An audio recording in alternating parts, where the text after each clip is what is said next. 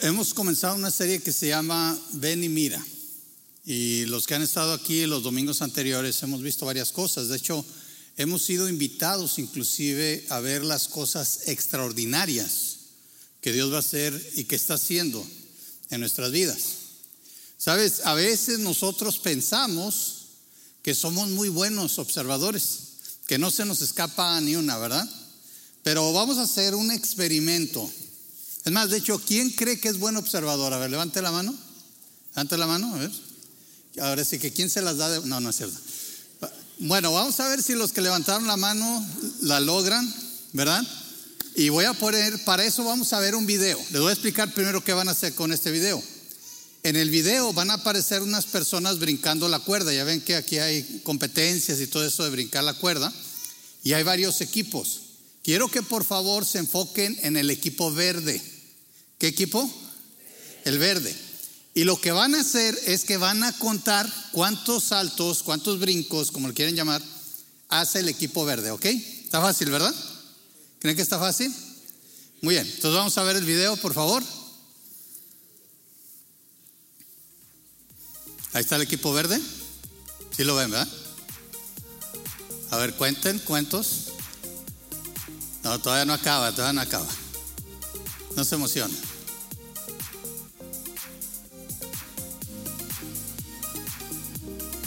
Cuenten bien, cuenten bien. El equipo verde, ¿eh? el equipo verde. Solo el equipo verde.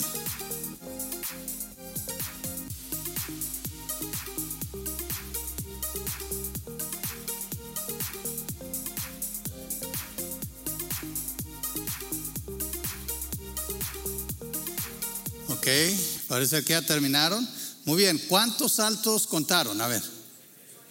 ¿Cuántos? 40. Ay, caramba. Bueno, yo tenía entre 34 y 38, pero sí, algunos contaron un poquito más, está bien. Bueno, si contaron bien, más o menos es entre 35 a 38, vamos a decir 40, todavía se las paso. Está bien, hicieron buen trabajo. Pero quiero que noten lo siguiente, yo les pedí que se enfocaran en una cierta cosa, ¿verdad? Ahora, ¿quién vio pasar el pollo? Sí, pasó un pollo, ¿no lo vieron? Miren, vamos a ver que es cierto que pasó un pollo. ¿Sí lo ven ahí? Ahí está. ¿Pasó o no pasó un pollo? Muy bien. Si se fijaron, solo algunos tal vez, y porque es un pollote, ¿verdad? No se perdieron el pollo. Vamos a hacer otra pregunta, ¿sí? Eh, ¿De qué color era el fondo del lugar donde se estaba brincando. A ver, opiniones, ¿de qué color? Azul, negro, ¿qué otro color? Bueno, ¿saben? Aquí está la respuesta. El fondo estuvo cambiando. ¿Se fijan cómo cambia de color? ¿Se fijaron? Entonces unos vieron rojo, otros vieron negro, otros... Y sí, todos tienen la razón. Es que estuvo cambiando, no fue un solo color. ¿Quieren otra prueba más? ¿Sí? A ver si es cierto que observaron bien. Bueno, ¿cuántos notaron que las personas que estaban haciendo girar la cuerda, no sé cómo se les llama, los giradores de la cuerda, cambiaron? ¿Sí notaron eso? Ah, no, vamos a ver cuántos lo notaron. Fíjense cómo ahí cambiaron. ¿Sí? Ahí vuelven a cambiar. ¿Sí? Entonces sí se fijaron que estuvieron cambiando. Algunos lo vieron, algunos no lo vieron. Pero está bien, este solamente es un experimento que nos va a ayudar a introducirnos a lo siguiente. Saben, muchas veces estamos tan enfocados en algo que nos perdemos de muchas cosas que pasan a nuestro alrededor, incluyendo un pollo gigante. ¿Sí? Entonces necesitamos aprender a mirar, a ver realmente, a ver situaciones, eventos, Debemos de aprender a ver los detalles importantes. ¿Sí? A veces nos pasan los detalles importantes de la vida, los detalles de las personas, especialmente cuando hablamos de Dios, que Él entra en categoría de persona, se nos pierden detalles de todo lo que Él hace en nuestras vidas. No saben ustedes cuántas cosas Dios tiene que hacer para mantenerlos aquí vivitos y coleando, como decimos en México. Sí, ustedes no se imaginan tal vez todas las cosas que Dios tiene que hacer y que se vuelven cosas ordinarias para nosotros. Y como se vuelven cosas ordinarias, no podemos ver lo extraordinario en el simple y sencillo hecho de que amaneciste hoy. El hecho que amaneciste hoy, esa es una cosa extraordinaria. Hay que ver estas cosas, hay que ver lo ordinario para entender que cada día es un regalo de Dios. ¿A cuánto se nos olvida eso?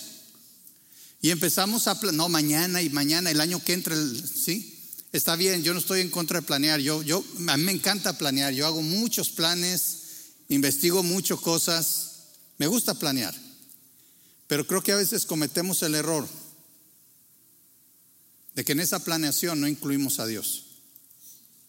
¿No crees que aún en tu trabajo,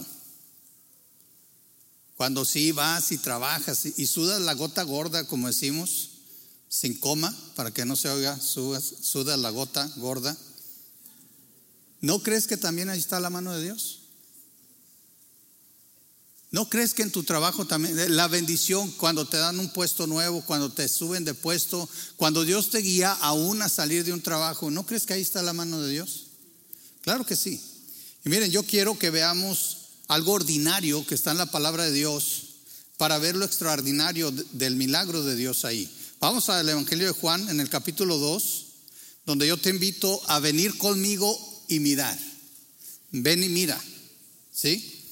Ven y mira lo ordinario en esta situación. Mira la situación. Vamos a ver la situación en el segundo capítulo, versículos 1 al 3, que dice, al día siguiente se celebró una boda en la aldea de Caná de Galilea. La madre Jesús estaba presente y también fueron invitados a la fiesta Jesús y sus discípulos. Durante la celebración se acabó el vino. Entonces la madre Jesús le dijo, se quedaron sin vino. Ahora aquí tenemos una situación ordinaria. ¿Por qué digo que es ordinaria? Porque bodas ocurrían muchas, siguen ocurriendo bodas, la gente sigue casando y aunque hay algunas bodas que son de ensueño, ¿verdad? Que hacen ahí en la playa, etcétera, etcétera. La boda perfecta que nunca existe, para que no la busquen, siempre falla algo. Pero algunos tal vez tienen eso en mente, ¿verdad? Una boda especial le llamamos, pero realmente las bodas sí son especiales para la gente que se casa, para algunos son otro evento más. Por ejemplo, los que trabajan en la planeación, todo eso. Lo que quiero decir es que mucha gente se casa. Ahora, en el ambiente judío, una boda pasaba desde un año antes. ¿Qué pasaba? El, el, novio se comprometía, la prometida casi ya era esposa, pero el novio se iba por un año mínimo para juntar para la boda. Fíjense, para juntar para la boda. Algunas quinceañeras ahorita se nos hacen caras. Bueno, este, este el novio se tenía que ir por un año. Tenía que juntar para la boda y tenía que juntar para un hogar, para la casa. Después volvía. Una boda en aquellos tiempos, digo, a nosotros los, hispanos nos gusta la pachanga, ¿verdad? ¿A quién le gusta la pachanga? A ver, levanten la mano. No mientan, levanten la mano. A todos nos gusta. Pero miren, si hacemos fiesta larga ahorita, en aquellos días la boda duraba mínimo una semana. Si era alguien muy pobre, a lo mejor tres, cuatro días. Y el novio, fíjese bien, el novio tenía que proveer para la comida y la bebida de todos los invitados por todos esos días. Si no lo podía hacer, se metía en problemas graves, porque significaba que a lo mejor no estaba capacitado para proveer y formar un hogar. Entonces quiero que entienda que dentro de una situación ordinaria, como era una boda que mucha gente se había casado ya, ocurre algo extraordinario. Se acaba el vino. Se acabó el vino. Yo no sé, la Biblia no nos dice, algunos piensan que María era familiar del novio, porque ella se preocupa, ella estaba como invitada, pero a la vez interviene y va y le dice a Jesús, oye, se quedaron sin vino. Ahora entendamos una cosa, algunos dicen es que María le tuvo que decir a Jesús qué hacer. No creo que ese es el caso. Pero parece ser que en este tiempo ya José había muerto. María había quedado viuda. ¿Quién era su primogénito? Jesús. Jesús era el primogénito. Seguramente María estaba acostumbrada a correr a Jesús para que le ayudara a resolver ciertos problemas. Y aquí está una situación ordinaria. Se quedó sin vino la boda, ¿sí? Fue casi a medio camino que se queda. Imagínense, ¿qué le iban a decir a los invitados? Esto era una vergüenza total. No solamente para el novio, para toda la familia. Si supiste que en la boda de Cana se quedaron sin vino. ¿Cómo? Sí, y a media boda, ¿sí? Ahí estaban atorándose con el cordero ahí, ¿verdad? Las hierbas secas todas se les quedaron. No, era, era vergonzoso, ¿sí? Imagínense pan sin levadura, todo. ¿Quién ha comido pan sin levadura? Es más seco, ¿sí? Era una vergüenza. Esta es la situación. ¿Qué harías tú en ese, en ese momento? Ahora, fíjense la respuesta de Jesús. Me encanta la respuesta de Jesús. Es, es un poquito diferente porque le dice Jesús, y esta traducción lo dice así, está en la nueva traducción viviente, apreciada mujer. No le dice mamá, Apreciada mujer. En otras versiones nada más dice mujer. Ese no es nuestro problema. Ah, interesante, ¿no? Y dice, todavía no ha llegado mi momento. Ahora, en otras versiones, y yendo al griego, originalmente dice, ¿y tú qué conmigo?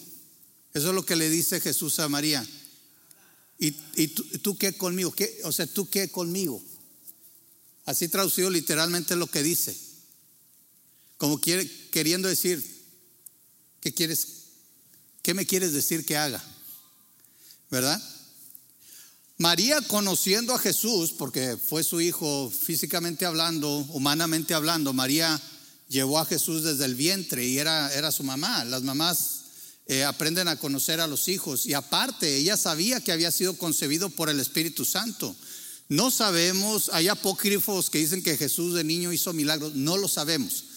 En lo que a nosotros respecta, este es el primer milagro que queda registrado en el Evangelio de Juan.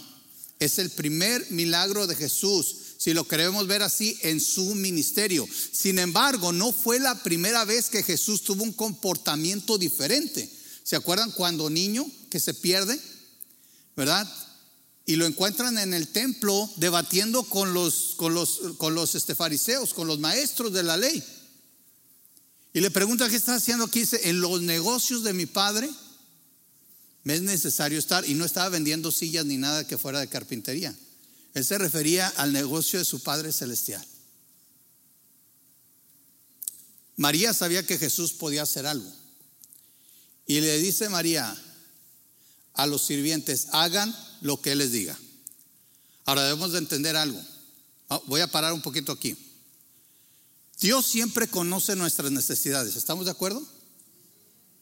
Pero no importa a quién le pida, porque a veces viene a mi pastor, usted que está más cerquita de Dios, dije, ah, caray, que yo sepa, la mismo, ¿no? Usted pídale al Señor. No es porque yo le pida, o le pida el pastor Guarneri, o quien sea.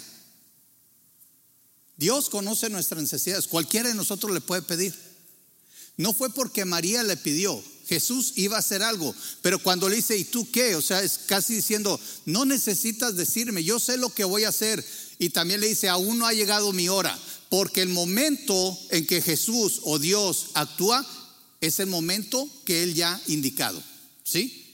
Dios tiene un momento y un tiempo para toda cosa. ¿Usted le cree eso? Sí, inclusive Eclesiastés dice, hay tiempo para todo. Bueno, en Apocalipsis aprendemos que Dios ha planeado todo por momento y segundo, día, hora, año, etcétera. El momento para hacer algo es lo que está diciendo Jesús. No ha llegado mi momento. Voy a hacer algo y no porque tú me lo pides lo voy a hacer, sino porque yo lo voy a hacer, simple y sencillamente. Mis hermanos, todos, si usted es un hijo de Dios, todos tenemos la capacidad y el privilegio de entrar delante de la presencia de Dios en oración y de llevar, dejar delante de Él en sus pies, en su estrado, todas las peticiones, todas las cargas que hay en nuestro corazón, los deseos de nuestro corazón, los planes de nuestro corazón. Hay que ponerlos ahí, pero hay que entender que Dios va a hacer las cosas en su momento.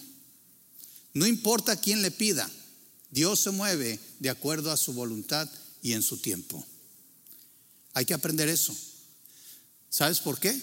Porque a veces nos perdemos de cosas porque estamos tan enfocados en lo que estamos pidiendo y en el tiempo que lo queremos, que nos perdemos la acción de Dios en el momento indicado. Ahora, podemos ver lo extraordinario. Esta es la situación ordinaria. Vemos la respuesta de Jesús, pero también vamos a ver lo extraordinario. ¿Qué es lo que pasa entonces? Mira lo extraordinario. Vamos al capítulo 2, versículos 6 al 10. Dice estos versículos, cerca de allí había seis tinajas de piedra que se usaban para el lavado ceremonial de los judíos. Cada tinaja tenía capacidad de entre 75 a 113 litros. Les cabía bastantito, ¿verdad? Jesús les dijo a los sirvientes, llenen las tinajas con agua. Una vez que las tinajas estuvieron llenas, les dijo, ahora saquen un poco y llévenselo al maestro de ceremonias. Así que los sirvientes siguieron sus indicaciones. Cuando el maestro de ceremonia probó el agua, que ahora era vino, sin saber de dónde provenía, aunque por supuesto los sirvientes sí lo sabían, mandó llamar al novio y le dijo, un anfitrión siempre sirve el mejor vino primero. Y una vez que todos han bebido bastante, comienza a ofrecer el vino más barato. Pero tú has guardado el mejor vino hasta ahora. Casi como reclamándole, ¿por qué hiciste eso? Ahora yo les voy a hacer esta pregunta. Si ustedes fueran Jesús y este fuera a ser su primer milagro, ¿qué harían? ¿Sí? ¿No sería mejor pararse y hacer descender fuego del cielo o hacer que ángeles bajaran con unas jarras de vino, verdad? Ya, ya preparado y todo. O, no sé, que, que el cielo resplandeciera, ¿verdad? Y ayer lloviera vino. ¿No sería así como más espectacular? ¿Sí o no? Yo no sé qué haría. Algunos somos, como dicen en inglés, muy flashy, ¿verdad? Así como otros más discretos. Jesús también está pensando en que no es su momento. Él, iba a hacer algo, pero no era su momento para revelarse como el Hijo de Dios. Ahora, no que no lo iba a hacer pero tampoco quiere robarle la atención. Está en una boda. Tampoco le iba a robar la atención a quien la atención la merecía, los novios. Este era el día de los novios. Jesús hace algo muy discreto. Ve ahí unas, unas cosas que se usaban para llevar agua, para que se, se, lavaran. Ya saben, las ceremonias, se lavaban las manos, se lavaban los pies. Eh, todos entraban a la casa, se lavaban todos. Eran tinajas de 75 a 113 kilos, eh, digo litros, eran grandecitas y todas las llenan de agua. Ahora, ¿cuántos de ustedes crecieron en México y se acuerdan del famoso tank? ¿Se acuerdan? A ver, ¿cuántos? Levanten la mano. O, el kool para los que son más gringos, así. ¿Cuántos, ¿Cuántos han hecho kool A ver, levanten la mano. ¿Sí? Mire, si me acuerdo bien, creo que sí había kool de uva. ¿Sí? ¿Sí había? Sí, ¿verdad? Sí. Ok. Entonces, no es que Jesús sacó unos sobrecitos. Ah, ¿verdad? Ya la, menele, mele, mele, ahí. No, no, no sé si entendemos. Yo aprendí cuando era niño, no sé si todavía lo enseñan así, pero el agua es incolora, insabora, y se supone que es inolora, aquí huele a cloro, ¿verdad? Pero es inolora. En pocas palabras, el agua no tiene vida en sí. Si usted le pregunta a un químico, lo que es el vino y si se puede generar vino del agua, le va a decir que es imposible. No se puede. Ese es un milagro grandísimo. Y no solo eso, el Señor no hizo solo vino como tank, ¿verdad? A mí me gustaba bien cargadito, por cierto. Que había quien le echaba mucha agua y agua pintada. No, eso no hizo el Señor. ¿Qué dice aquí? Que cuando una persona, fíjese bien, una persona calificada para evaluar la calidad del vino, regaña al novio, no le importó que era el festejado. Dice, oye, ¿qué onda? ¿Qué pasa contigo? Todo mundo le da el, mejor vino primero y luego después saca el, ordinario, porque ya la gente ya no se va a dar cuenta. Ya tomó demasiado vino, ya no, va, ya no se va a dar cuenta. Y tú sacas el mejor hasta ahorita. Fíjense bien, lo más curioso de esto es que el milagro, ¿quiénes fueron los únicos que realmente presenciaron el milagro? Dice aquí bien claro, ¿sí? Que solamente los sirvientes sabían lo que pasó. Porque Jesús les dijo, llénenlo de agua, llévelo al maestresala. El cuate este lo sacó, no supo de dónde salió. Los milagros más grandes que Dios hace en nuestras vidas, normalmente pocos los presencian. Pero no quiere decir que Dios no esté obrando. Me encanta el canto que dice, y lo estaba recordando cuando estaba leyendo esto. ¿Se acuerdan del canto, aunque no pueda ver, está sobrando? ¿Cuánta gente realmente supo? Les digo, Jesús no hizo caer, no hizo llover vino, no hubo un gran resplandor o un gran terremoto, no hubo ni siquiera palabras ahí especiales para, oh agua, conviértete en vino, nada de eso. Nada de lo que nosotros consideraríamos debería de hacer. Muchas veces los milagros del Señor son silenciosos y no tan públicos, pero están ahí. La pregunta para nosotros, ¿tenemos la capacidad de verlos? ¿O estamos tan enfocados en un cierto punto, como les decía ahorita, cuenten, y todos me hicieron caso, estuvieron contando, a algunos se les pasaron muchos detalles. A veces así estamos espiritualmente. Estamos tan enfocados en algo que esperamos, que queremos, que estamos orando, que, creemos que debe suceder. A veces estamos tan enfocados en cómo Dios debería de hacer las cosas que se nos pasa completamente por alto. Nunca se nos dice ni siquiera del novio se dijo, bueno, ¿y este vino de dónde salió? Pero miren, no, no todo queda perdido. Mira los resultados. Los versículos 11 al 12 nos dicen algo. Esta señal milagrosa en Caná de Galilea, fíjense bien lo que dice, marcó la primera vez que Jesús reveló su gloria. Y sus discípulos creyeron en Él. Lo que va a pasar, si somos capaces, si nos entrenamos, si le pedimos a Dios que nos abra los ojos, el entendimiento, los oídos, para poderlo ver aún en las cosas ordinarias, es que nuestra fe va a crecer. Los discípulos creyeron en Él, pero ya andaban, ya andaban con Él, ¿no? ¿No le siguieron? ¿No fueron invitados a la boda? ¿No le llamó el Señor y lo habían seguido? Su fe creció. Le conocieron por quien realmente es. ¿Sabes por qué a veces sufres de más? Porque todos sufrimos cuando hay situaciones difíciles. Pero a veces sufrimos de más. Nos angustiamos de más porque no hemos conocido a Dios de manera íntima. Eso es lo que quiere decir aquí. Lo empezaron a conocer no como quien presenta a una persona a otra, sino de manera íntima. Vieron su gloria. Empezaron a entender quién era Cristo. Empezaron a ver qué es lo que él podía hacer. Esta fue la primera vez, el primer milagro del Señor en el cual él mostró su gloria. ¿Entendemos eso? Él mostró que era divino. Uno de los propósitos del Evangelio de Juan es precisamente mostrar la divinidad de Cristo. Jesucristo no fue un hombre bueno, ni un buen filósofo, ni siquiera un buen maestro. Él era el Hijo de Dios. Él es el Hijo de Dios. Él era Dios mismo, encarnado, pisando esta tierra. Y en este momento mostró su gloria haciendo un milagro espectacular de una manera ordinaria pongan agua, llévenla ya. la prueban. ¿Y este vino tan bueno? ¿De dónde salió? ¿No obra así a veces Dios en tu vida?